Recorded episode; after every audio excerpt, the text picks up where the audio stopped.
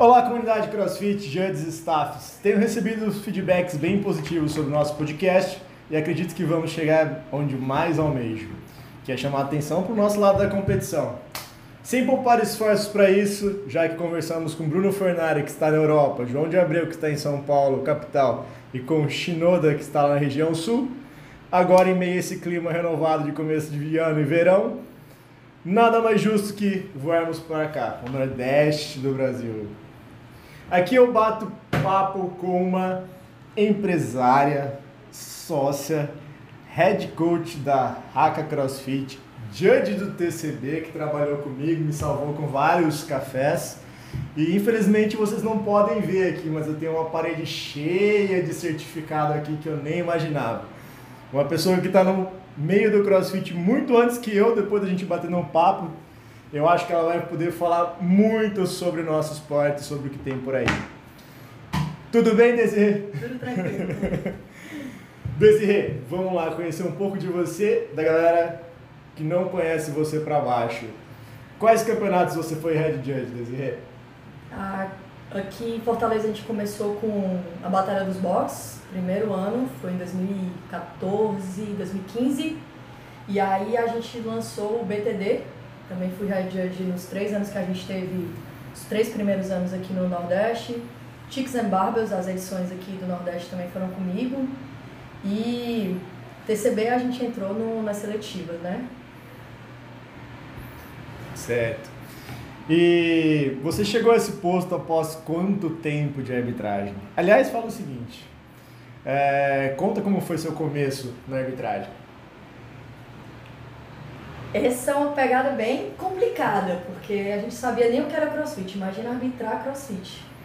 Em 2012 eu estava em São Paulo fazendo curso na SP e o Thiago Lopes falou assim: Odeio, você sabe arbitrar? Eu falei, cara, eu sou professora. Não, mas arbitra aqui que é Open. E beleza, e nessa ele foi me ensinando umas coisas, aí um fim de semana era na SP e outro fim de semana na Brasil.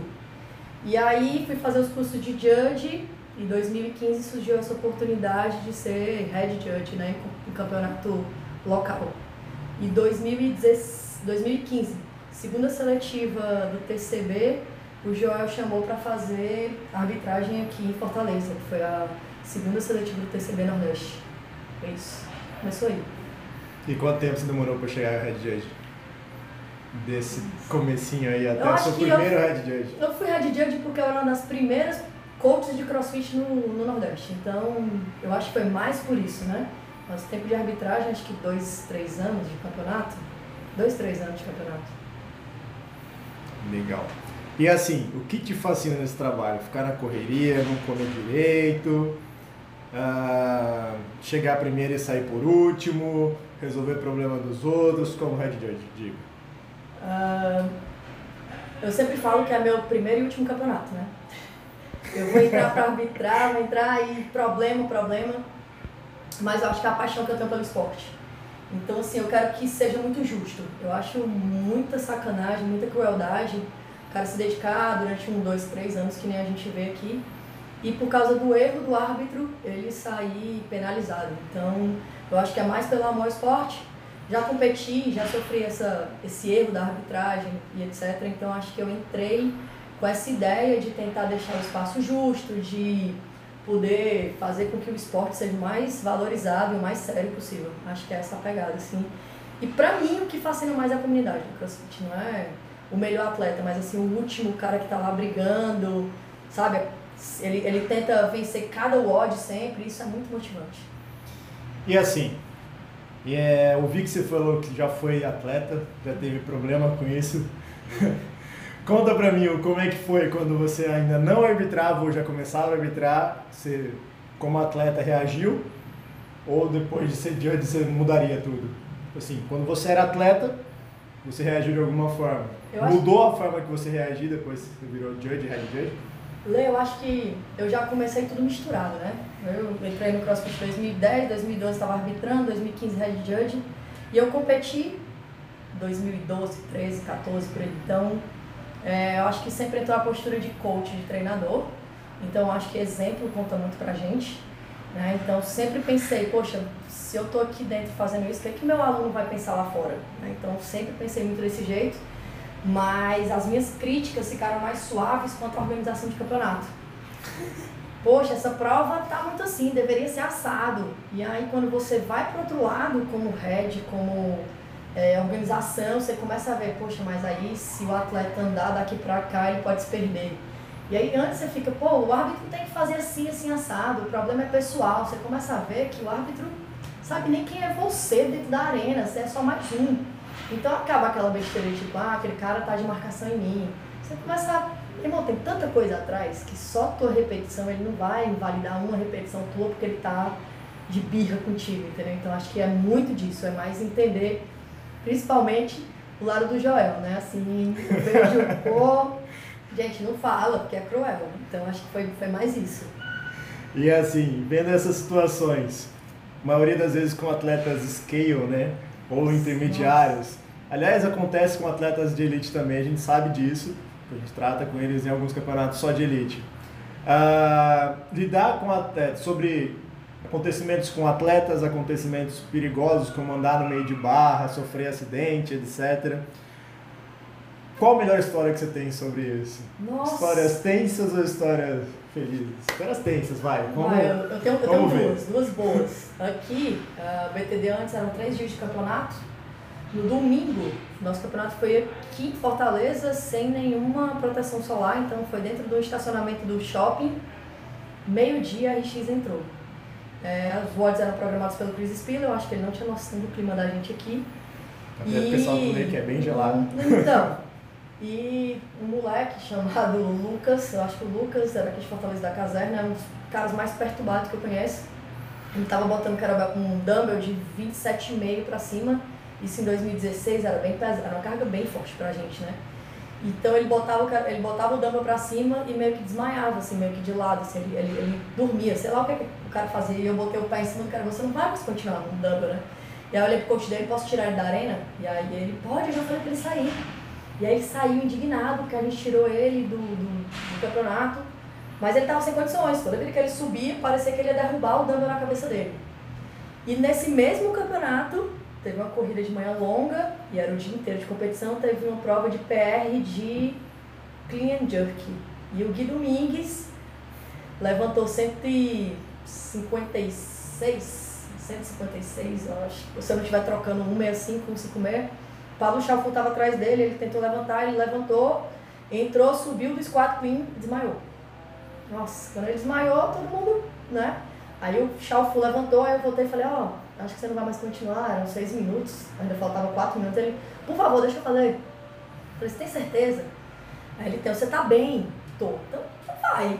É, perguntei pro, pro treinador, pode ir? Pode. Ele foi, levantou a carga, e eu fiquei assim, três dias ligando, você tá bem? Você não tem? Entrou em rabdomiólise, que né, o cara do sul, nesse sol. Foi bem tenso, assim, foi bem. Tiveram, nesse mesmo evento, tiveram uns quatro ou cinco desmaios na arena. Então foi. Foi tenso. Eu diria que foi tenso. Fora o sangue, né? Uns barros na cabeça. E a galera Não há o que fazer, né? Desespero. Todo Desespero. mundo acha que você consegue resolver lá de fora. É. Mas o Gui Domingues, Gui Domingues, se um dia você ouvir isso, para de dar problema pra gente. Há dois anos atrás você deu problema no TCB também. Chato, cara, problema. Para de dar problema. Uh, beleza. Uh, vamos lá. Agora vem a parte. A gente para de ser um pouquinho legal, engraçada, contar a história. E aí vem a parte de, da opinião de cada um. Lembre-se, você é livre para pensar e falar o que você quiser, porque a ideia é saber a opinião de todo mundo. Uh, com relação a voluntariado e árbitros remunerados, você acha que se aplica, por exemplo, voluntariado só se aplicaria lá fora, não cabe a nossa realidade aqui dentro, que nós aqui deveríamos ter sempre árbitros remunerados? Ou você acha que a gente deve dar um jeito de tra trabalhar com voluntários igual trabalham lá fora os campeonatos? e se você acha justo ou não justo voluntariado em si. Tipo, em vez de receber dinheiro, receber alguns presentes, como diria o Bruno Fernandes, ser tratado como deuses e etc. É, desde o primeiro campeonato da gente, eu penso muito, eu sou ex-aluno de militar, então minha ideia é militar, assim, no sentido de corporação, de grupo, né, e tal. Então eu acho que é, é, muito caro você ter, você pagar o que um árbitro realmente poderia ganhar e deveria ganhar. Significa o quê? Que o orçamento do evento vai lá para cima e que ninguém ganha. Então, assim, se a gente tem um grupo que está trabalhando com investimento, né, atleta que vai ganhar premiação, eu acho que pode ser um ciclo. Eu acho que eu posso ajudar num evento e a, e a galera me ajudar no outro.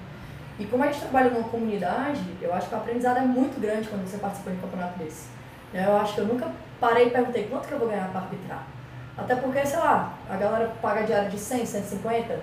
Honestamente, 100, 150 não é uma grana que vai fazer diferença na sua vida. Mas o volume de campeonatos aumentou muito. Então, acho que em relação a volume de campeonato, muita gente tirando muito dinheiro, todo mundo pensa, ah, o cara tá ganhando muita grana, é, uma inscrição é 300 pau, mas tem todo, toda uma estrutura por trás que quando a gente entra na organização a gente começa a perceber. E eu acho que não é pelo dinheiro que você faz o trabalho.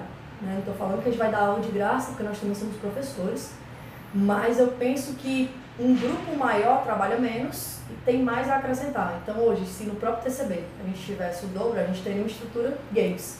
E eu acho que a gente já faz um trabalho iradíssimo, já me inclua a gente pelo último, pelo último ano, né? É, então, assim, quantidade de pessoas faz o negócio ficar muito mais bonito.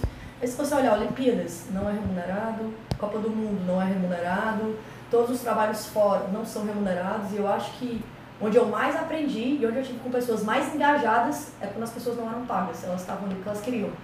Então, eu penso dessa forma, talvez é, haja gente que pense de forma diferente, mas eu acho que o trabalho é muito mais caloroso, é muito mais. Eu tô aqui porque eu quero, eu tô aqui porque eu gosto. E aí você, pô, vou descansar uma hora. Não, vai lá, ah, eu te cubro aqui, ah, então come ali, sombra. Que nem a gente no, no, no, no, no BTD, a gente fez uma. Nossa, com os árbitros. Os árbitros comiam a melhor comida do, do, do espaço. Eles tinham açaí, eles tinham Red Bull, eles tinham água, refrigerante. Eles tinham tudo numa mesa, assim, pra eles. Horário de intervalo, horário de comer, mas assim, a gente começava 8 da manhã para 11 da noite. E a gente não teve árbitro que saiu, sabe? Então, assim, ali eu vi, tipo, poxa, eu acho que dá pra gente fazer um sistema desse, sim. E o cara se sente bem, ele se sente valorizado, porque ele é o árbitro. Então ele não é só mais um árbitro. Você como staff, que a galera tem uma mania de diferenciar, eu acho que é meio ridículo essa diferenciação, mas é, é bem nesse sentido. Eu acho que o voluntário é para funcionar assim.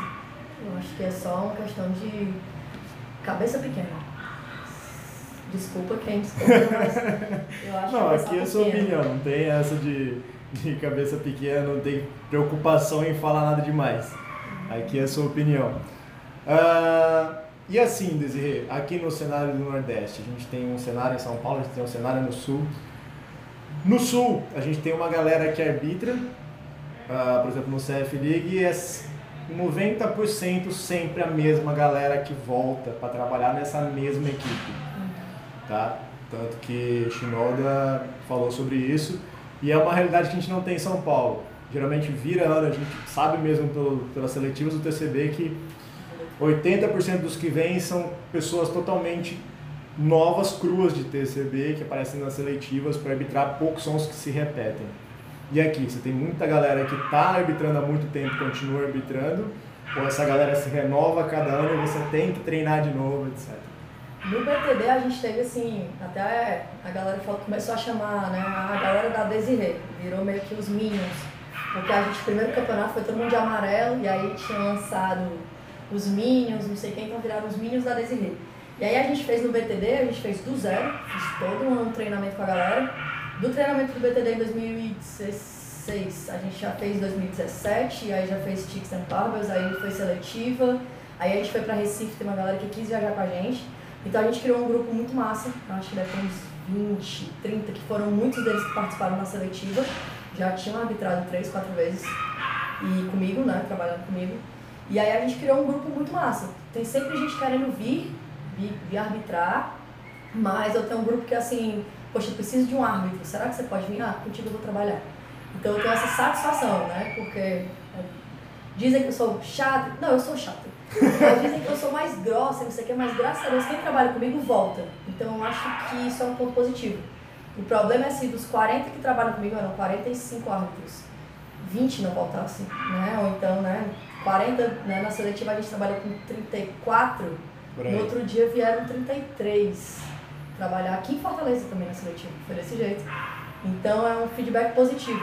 Né? Vou até falar mal do Quito, do CrossX. Ele disse que sempre a galera que trabalha com ele não volta no dia. Eu não sei se é um desespero de pontuação, mas, pô, Quito, aprende comigo. Aí, recado pra você, Adolfo. que massa. E agora, opinião pessoal. De todos os campeonatos que você participou, qual o maior, qual o mais organizado e qual o melhor? Sem puxar a sardinha pra nenhum lugar. Não, não é puxar saco. Não, não puxa saco, tipo assim, não se sinta a necessidade de puxar saco pra nenhum lado. Aqui a gente. Não, ali. é o mínimo é reconhecimento, né? TCB é uma estrutura absurda. Eu acho que assim, a equipe é entrosada, eu acho que só tá lá quem quer, por isso que eu aposto no voluntariado, porque na seletiva lá é a galera voluntária trabalhando e o negócio rodou e foi um evento muito, muito, muito, muito lindo. Então, assim, pra mim, eu não vou puxar pro meu lado, mas o BTD 2000 e 2017 aqui de Fortaleza também rodou muito bem. Eu fiquei muito feliz com o trabalho da gente, muito mesmo, eu fiquei muito orgulhosa. Agora, não tem como comparar com estrutura de TCB, quatro dias, arena fechada, é, nossa, os melhores atletas do país. Então, assim, a estrutura chega perto de regionais. Eu acho que regionais, eu acho que nosso TCB é um, é um estilo regionais. A gente não tem um, um games ainda, porque falta esses voluntários aí. e os melhores atletas também precisam estar aqui também, né? Pra gente ter mais incentivo. Mas, Mas- acho que é isso. E aí, é, você trabalhou no BCC ou trabalhou no Regionals? Nenhum dos dois? Nenhum dos dois, só assisti o Games em 2015. 2015, olha aí. Então vamos fazer o seguinte, como eu prometi no começo, conta um pouco da sua história, como você conheceu o CrossFit. Nossa, 2010, tava terminando faculdade, ouvi falar desse negócio, assisti uns vídeos, eu nunca me encaixei em esporte nenhum. Deixava de jogar bola e tal. Só que eu gosto de me sentir apta pra fazer o que eu quiser. Então, sei lá, escalar, surfar. E eu me sinto péssima pra isso. E aí eu vi assim, esteja pronto pra qualquer coisa. Ué, que é isso? Aí eu- alguém me mandou um vídeo dos Games 2007. Aí eu olhei, aí vi no site da CrossFit Brasil, curso do Joel em agosto, eu me mandei. Já mudei meu TCC inteiro, já comecei a colocar treinamento funcional. Aí voltei para fazer o level 2. Nessa brincadeira aí tava. Nossa, tava todo mundo. O João Neto, tava. Não, conheci todo mundo. Thiago Lopes, tava todo mundo. Thiago Reck. E aí foi paixão já. Já me formei, já passei um ano treinando, enchi o saco do Joel para vir dar o curso aqui, porque, pô, estagiária, formando, mulher, infelizmente tem essa questão. Aí eu já, me ajuda, cara, eu enchi o saco dele sempre. Aí, o que é que você quer? Vem dar um curso aqui, que é mais fácil do que eu levar 20 pessoas pra ir. E aí ele veio em junho de 2011, aí eu falei, tô pensando em tirar o level 1. Já tô formado, já tô começando a entrar no mercado, aí ele, vai. Aí ele me deu contato de gente na Argentina, e aí fui. 2012, curso em janeiro, voltei, fui em maio pra, pro Equador, foi a viagem mais louca que eu já fiz na minha vida. Eu demorei 24 horas pra chegar lá. Só tinha eu numa equipe de 20 caras, ainda bem que eu conhecia 17, que era a galera daqui de Argentina não sei o que, que a gente se conheceu nos cursos. E foi um dos melhores cursos que eu fiz da CrossFit. A primeira vez que veio pra América Latina. E aí foi. Brian Mackenzie, o Joel me indicou muita gente, o Joel me deu contato do Brian, me deu contato do Pat Sherwood, e aí fui fazer amizade. Foi por isso que eu conheci o Chris Spiller, o Pat Sherwood, é, fazer os WODs da gente no BTD. E como ele foi meu treinador, ele falou assim, poxa, seria massa, mas eu não posso por causa do trabalho no Games. Você ficaria satisfeito se fosse o Chris Spiller? Você tá maluco, velho? E aí foi assim, né? E aí que você vê a humildade dos caras mais alto nível da CrossFit. Então é ali que tá a essência do CrossFit, que eu acho que se perdeu um pouco pra quem não teve esse contato. Não tô dizendo que eu sei mais ou menos, é mais essa questão de vivência, né? De um ajudar o outro, de o cara te responder um e-mail, de ele se disponibilizar, de falar assim, ah, o Cal Paoli dia desse respondeu, porque a gente também entrou em contato em 2012. Eu falei com ele por Instagram também. Então, assim, é uma galera que é acessível. Eu acho que tem gente aqui no Brasil que não é acessível. Você fala assim, poxa, por que que você é assim, cara? Crossfit não é isso. Crossfit é. Nossa, a gente dormiu num box. A gente dormiu todo mundo no box. Eu fui assaltada, a galera, não, a gente vai pagar seu almoço. Eu falei, não, não, relaxa. Né? E, e isso é muito massa no CrossFit. Então, assim, hoje eu cheguei no Games, meu professor veio me cumprimentar. Você é a brasileira, que você, que você fez lá, vai pra, vai pra dor e tal. Brian Marquez, mesma coisa. Oh, você que é amiga do Chicken Love. Chicken Love é o apelido já. Boa! Vamos colocar isso na roda. Chicken Lover, Joel. Já tá sabendo, já, já estamos sabendo Nossa. sobre esse apelido. Thiago Lopes estava com o joelho fudido no, campeonato, no, no, no curso do Endurance e o Brian não deu o, certificado dele de total participação, porque ele estava muito fudido. Ele foi falar, pô, o que aconteceu? Ele falou, você não participou de todos os... Nossa, Thiago, doente por treino, você não participou de todas as, as técnicas, né? Que era no frio do caralho na Argentina, 2 graus. E eu, ele, o João Neto, nossa, uma cabeçada, uma cabeçada. E a gente tem muita história, se quiser estar aí, tem muita história. tem muita. Que massa. E então vou fazer uma pergunta que nem estava no cronograma, mas é, é sempre assim, as, as perguntas vão saindo e a gente termina estendendo, espero fazer em menos de 30 minutos, acho que eu consigo. Ah, 2015, do que você viu lá, porque quando você vai pro game, você, não sei se você reparou toda a estrutura atrás, ou tanto se você assistiu só o Elite ou se você assistiu as outras categorias, que é, não sei se era a parte, mas em 2018 eles são a parte, outro galpão. Não, era tudo misturado porque eram 60 atletas, todo mundo em baterias, por isso que eles diminuíram, né? Porque ficava. Não, digo assim, ah, categorias tá, tá, tá. Elite, Elite, Teams, Masters e equipes. É, mudou muito pelo que você vê hoje do Games e pelo que você viu em 2015? Eu acho que esse último ano foi totalmente diferente de todos os games, né? É, mas assim, eu fui muito focada não em olhar a organização, mas o que tinha por trás. Exatamente por causa das competições que a gente estava organizando. E o que mais me encantou lá não foi só assistir o Calipa, ou a gente assistiu, pô, a gente pegou muita gente massa. É, eu fui no ano que o Ben Smith foi campeão. E aí, no dia, dois dias depois teve um curso do Calipa que fui fazer o curso, não fui para assistir games e soube que tava tendo games. Foi mais ou menos essa idiotice. Tava bem as informada. As cidades eram diferentes, velho. Então eu achei que eu ia estar muito longe. Enfim. E o que eu achei irado era por fora que você cruzava com todo mundo. Sabe assim, você, você monta uma, uma comunidade em volta da arena, em volta do campo, que era o caldeirão da elite competindo, e no, nas finais, né? E o, o, a quadra de tênis e o campo. E ali fora foi o que eu vi de mais irado de comunidade. Né? A galera disputando o banco, quem fazia mais rápido tomava mais cerveja. Que eu acho que falta essa brincadeira ali fora, sabe? Assim, nos campeonatos. É todo mundo muito tenso, muito. Já. E lá não, você viu os caras passeando, eu encontrei com o Cole Seja, que eu sou fã dele. E aí você quer, pô, tudo bom, foto, você tem acesso às pessoas. Isso eu acho que precisa ser mais, ao invés de serem assim, cara, os caras são os astros, eles são, eles são foda mas eles são acessíveis. Então eu acho que esse espírito de comunidade não tem como. O resto eu acho que a gente faz, sabe? Assim, entrada por igual, ensaio, treino, todo mundo é obediente, coisa que brasileiro geralmente não é, nem disciplinado. A gente disciplina. Então, assim, eu acho que era mais isso, sabe? Tipo, você cruzar com a galera lá fora, os treinadores. Nossa, isso eu acho que é um clima que não para, não para. É uma coisa de louco. E falando então em organização e lá, quando eu estive lá, a gente, eu vivi isso, o Fornari também, a gente lembrou bem, quando a gente chegava, quando a gente ia sair, o nosso head judge falava pra gente, se você tá aqui no horário, você tá atrasado, se você tá aqui antes, você tá no horário.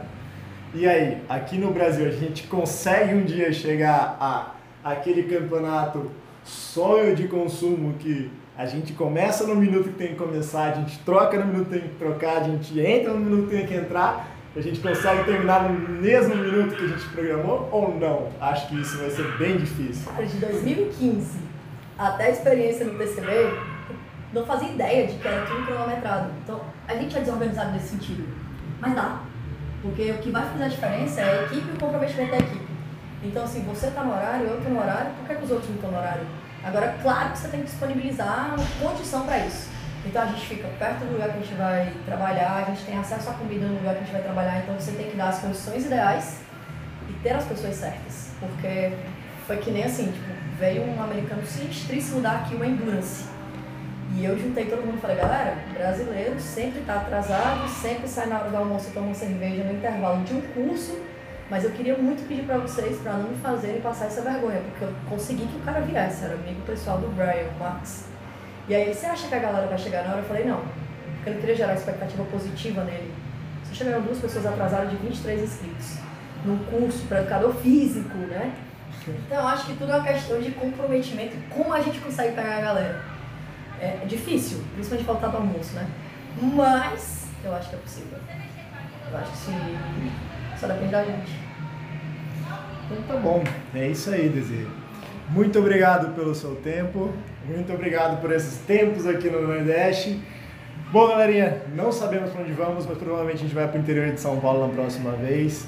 Muito obrigado pelo papo. Espero Obrigada, que você depois não se arrependa de ter falado nada, porque aqui ninguém tem que se arrepender de nada. E nos vemos mais aí. Fica à vontade para falar o que você quiser. Nossa, queria agradecer o convite, não, esperei, Lê, sério. E, assim, um grande prazer ter trabalhado com você, desde as seletivas, no TCB mais ainda. E, galera, assim, se, se é, desafia uma vez é arbitrar, pra conhecer do outro lado.